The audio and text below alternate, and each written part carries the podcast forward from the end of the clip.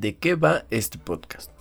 Siempre había querido tener un podcast, un programa de radio, algo similar, donde pueda hablar y compartir lo que pienso.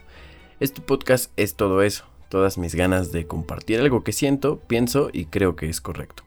Hoy vamos a comenzar dejando claro que el único fin de este podcast es debatir, leer tus comentarios, opiniones o incluso si lo prefieres puedes enviar tus audios a través de nuestras redes sociales.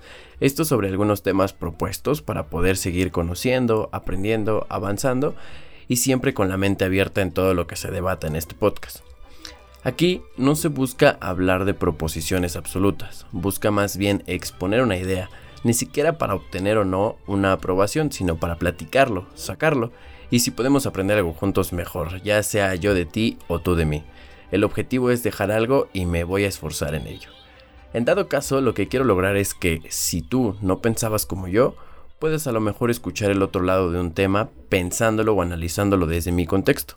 Que claro, no necesariamente es que esté bien o mal, y si compartes la misma opinión incluso podríamos encontrar qué es lo que nos haría falta mejorar o cómo podemos comunicar este punto de vista con más personas que a lo mejor sean de su interés. Este podcast será un espacio libre, con errores y aciertos, pero que siempre va a buscar dejar una incógnita que nos ayude a investigar.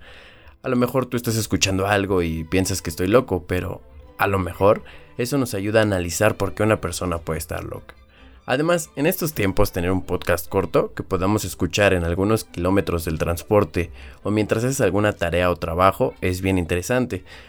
Mira, te voy a contar un dato bien raro que me encontré al escribir este guion y que va totalmente con la filosofía de este podcast, que podría ser nada es tan inútil como parece.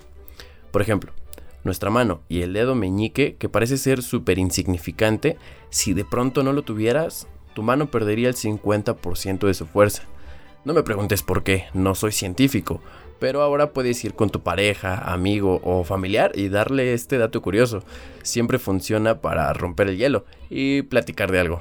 Si lo intentas, espero que todo salga bien. Un saludo. En fin, por hoy me despido. Espero que estén intrigados de lo que viene tanto como yo estoy de escribirlo y compartirlo con ustedes porque ¿qué sería de un podcast donde no podamos aprender cualquier cosa?